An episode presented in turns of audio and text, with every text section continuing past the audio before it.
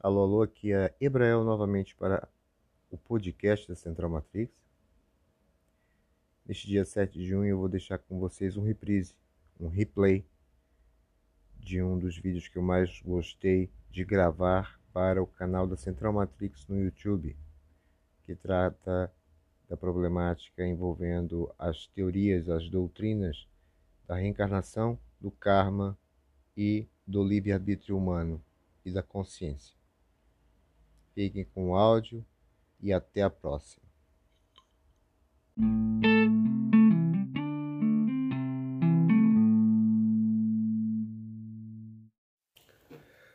Boa noite, é, seguidores da Central Matrix, do canal Central Matrix, da página Central Matrix no Facebook. Tudo bem? É, essa semana eu passei sem fazer alguns vídeos, sem fazer seguir a programação de vídeos, porque a vida está uma correria mesmo. Desculpa um pouco adiantado a hora. É, hoje eu vou falar sobre um assunto que tem sido recorrente, que seria reencarnação, karma e livre-arbítrio.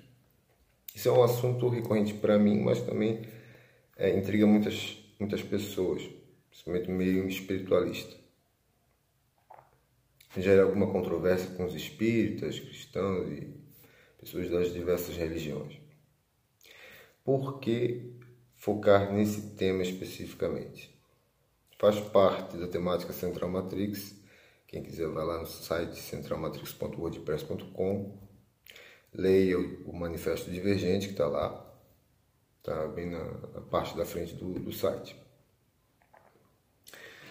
A temática é da reencarnação, reencarnacionista, ela é importante porque é, dentro do movimento espírita, do movimento espiritualista que pretendia trazer liberdade à consciência das pessoas, algum, alguns princípios, alguns é, postulados se tornaram, em vez de trazer liberdade, trouxeram mais dogmas, ou seja, mais prisão para as pessoas, mais prisão mental. Em vez de um inferno eterno, trouxeram a, o dogma de de que se as pessoas não seguissem determinados princípios morais ou, ou não cumprissem determinadas tarefas na Terra, em vida, elas enfrentariam sofrimentos a perder de vista uh, em prestações, em intermináveis reencarnações.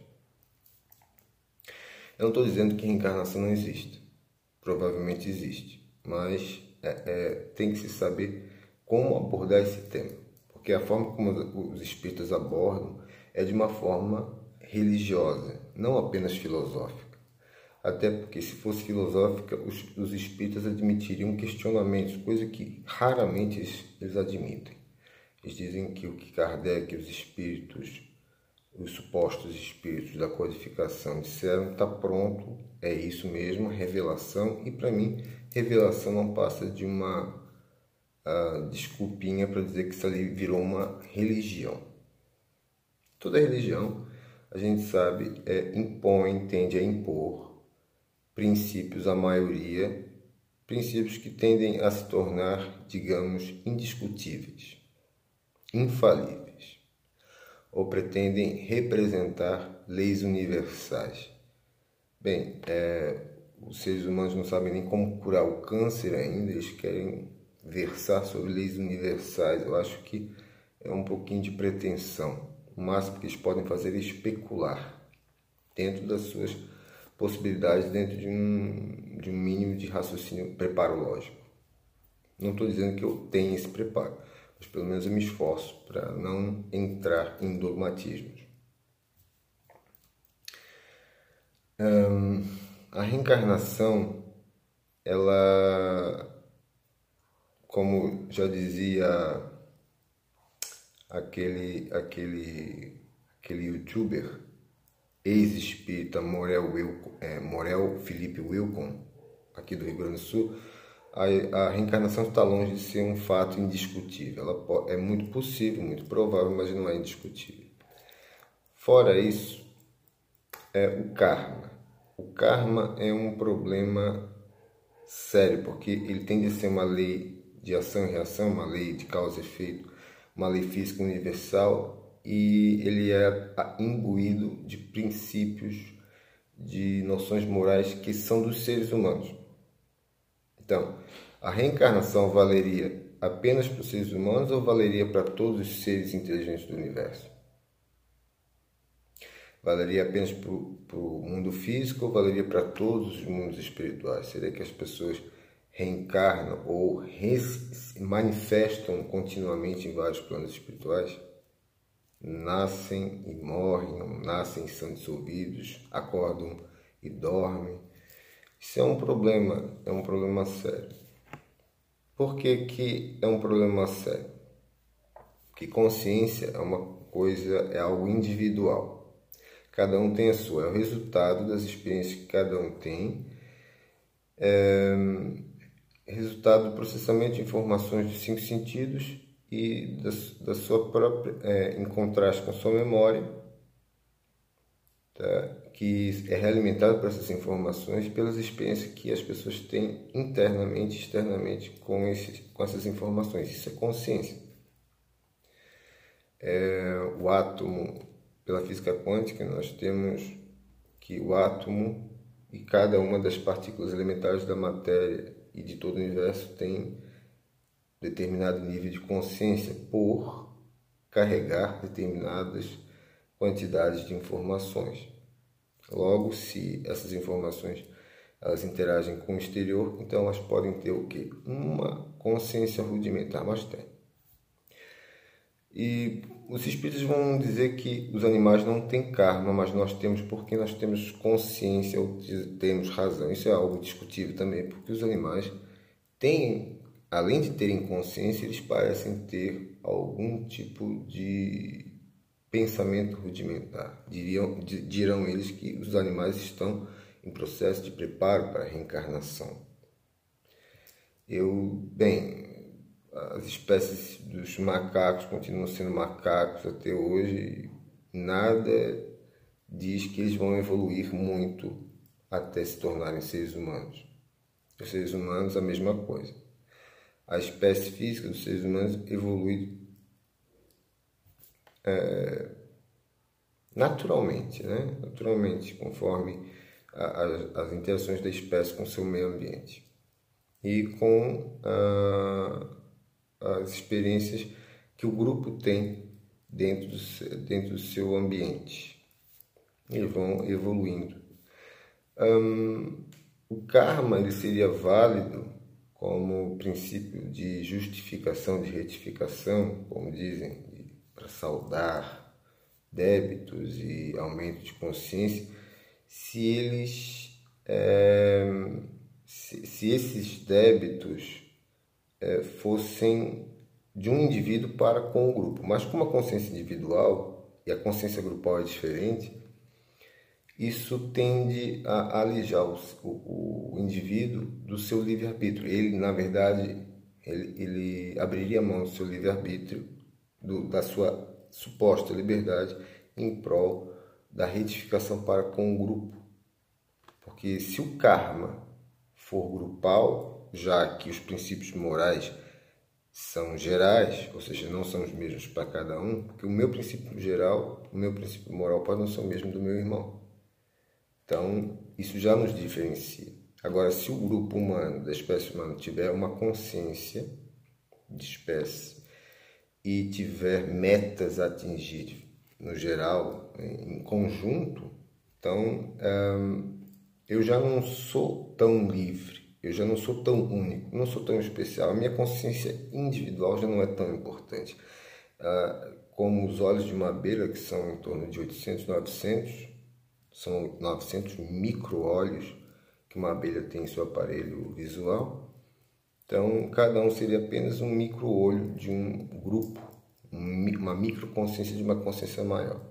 Digamos que seja assim. Então, a liberdade individual não se sobreporia à, liberdade do grupo ou a, a liberdade individual seria mais não seria tão forte quanto a constrição, a contingência, a pressão do grupo. Logo, a espécie como um todo, ela já não estaria é, sendo regida pela liberdade ou como diria, a, os interesses espirituais do grupo é, se sobreporiam aos interesses individuais de cada um. Tem essa coisa também. Mas a gente sabe que a consciência de cada um é a consciência de cada um, embora nós estejamos em corpos de uma mesma espécie, espécie humana. É, sobre o karma, sobre esses débitos, sobre essas dívidas que temos que saudar para com o universo, um, entra em cena novamente o que eu já discuti aqui, que seria o tal do véu do esquecimento. Eu, como a consciência individual, é, eu acho que a, a evolução da consciência não pode se dar senão pelo conhecimento das causas e efeitos. Logo, não se pode é, exigir de um espírito encarnado que ele cumpra determinadas tarefas se ele não sabe por que está fazendo isso, ou por que, que ele teria. Ou, e, e quando, depois de desencarnado, não se poderia cobrar dele o cumprimento das tarefas passadas antes da encarnação, porque ele não teria a menor consciência daquilo. E a gente sabe que boa parte da humanidade está em um estado de completa ignorância. E também não se pode é, exigir consciência desses ignorantes, e não se pode exigir que as pessoas que têm consciência, consciência é essa herdada das coisas que nos foram ensinadas por nossos pais e pela história que sempre é contada pelos vencedores e pelos doutrinadores, se pode exigir deles também que é, façam com que os ignorantes tenham consciência. Na verdade, eles cobram que nós, doutrinados, doutrinemos também aqueles que não são doutrinados. Levar à luz ou fazer discípulos para esse pessoal não é, não é, é passar mensagem de liberdade. Quando eu falo liberdade, eu não falo liberdade absoluta, mas é liberdade relativa de cada um.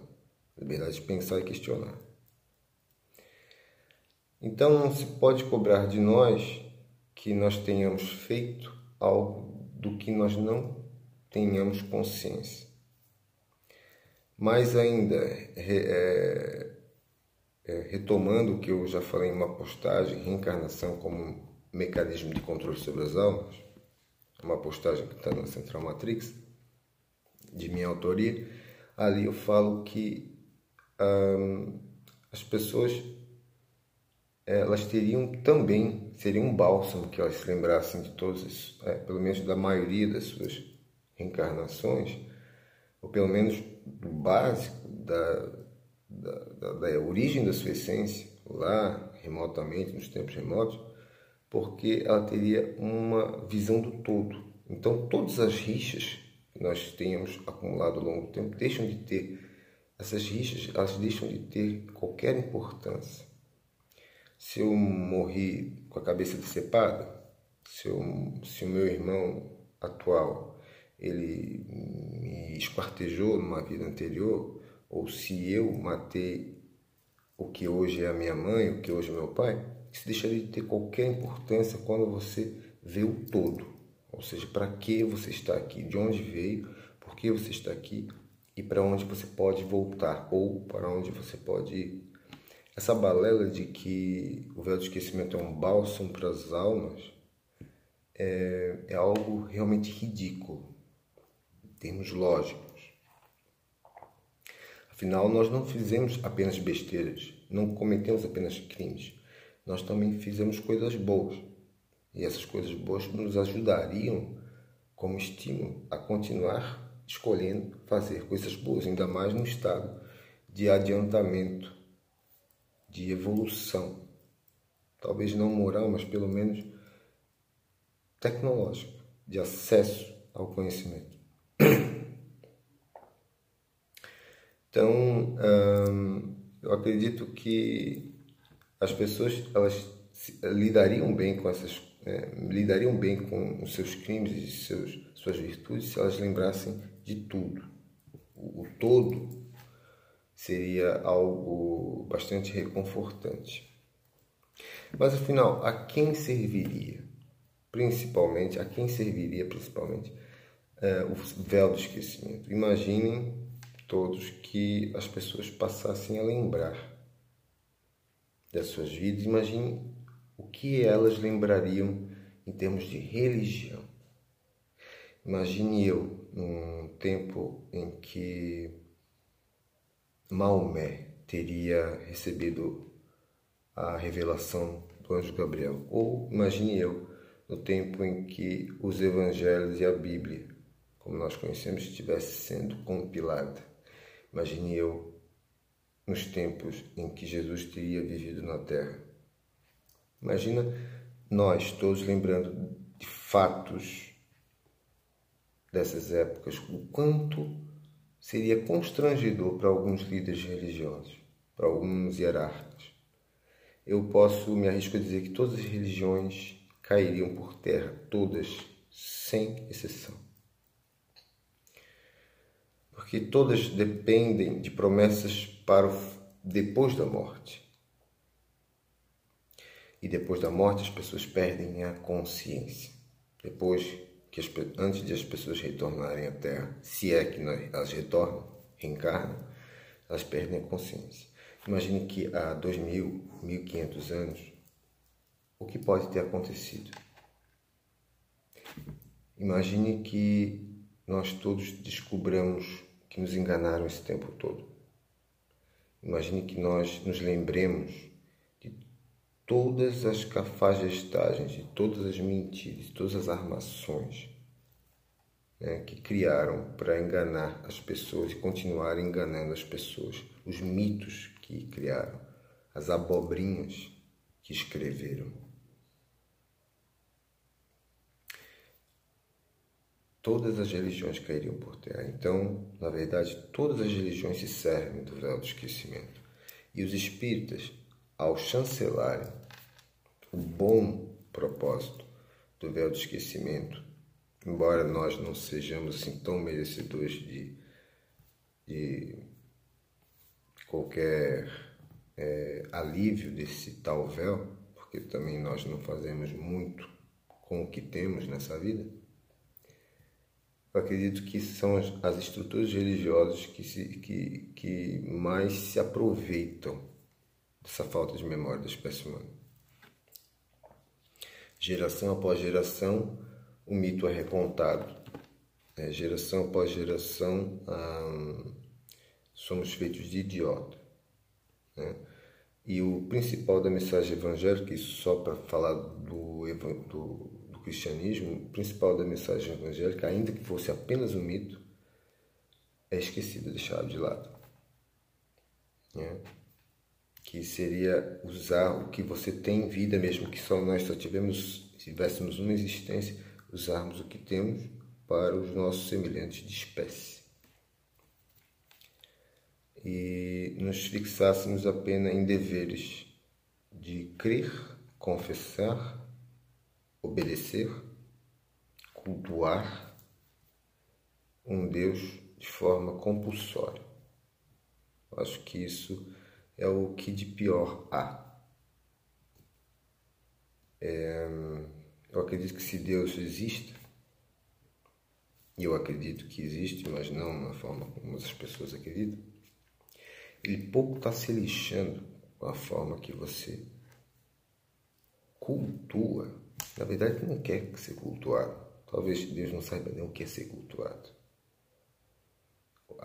O simples fato de você se sentir grato pelo que você tem, você se sentir completo, em paz com você mesmo, pelo que você tem, pelo que você recebe, pelo que você pode fazer, e distribuir isso, isso já torna a espécie um pouco mais evoluída, independente de Deus. Conheço muitos ateus que são pessoas, pessoas muito boas, muito melhores do que muitos religiosos aí de que sobem púlpito para bater no peito e citar é, com precisão neurótica alguns versículos da Bíblia. Então é isso. É, o que eu gostaria de deixar para essa semana. Primeiro, consciência individual. todo e qualquer é, julgamento é, moral é um erro, embora nós sabamos que a, que a sociedade anda assim, de cabeça para o ar. Isso é feito para nos confundir. Algumas aberrações aí, algumas psicopatias, algumas doenças mentais, transtornos mentais que estão sendo transformados em é, motivos de pena e piedade. A, a essa geração é uma geração emocionalmente fraca, né? Então, qualquer pessoa que tem uma fantasia neurótica ou psicótica é tratada como um coitadinho. Qualquer pessoa que queira manter a sanidade e a estabilidade mental é tratada como fanática. Então, são tempos obscuros, independente da crença, independente da religião. Mas todo julgamento moral é um erro, né? porque ele traz a responsabilidade para nós mesmos, porque a, a, moral é uma faca de dois gumes. Né? Ela corta de um lado e corta de outro. A justiça, ela é implacável. A lei de causa e efeito, né? Não estou falando de karma, estou falando de lei de causa e efeito. O universo segue leis. Para ele continuar existindo, ele precisa seguir leis. Isso é uma coisa visível. Cabe que nós deixamos de nos aferrar a essa, essa estrutura de aprisionamento mental e nos deixemos, nos demos a chance, nos, nos demos a chance de é, pensar fora da pensar fora da caixinha não é esperar que discos voadores venham nos salvar. Toda esperança em salvadores ela é uma esperança morta. É. Não há salvador. O que há são luminares no meio da noite, trevosa da humanidade. É.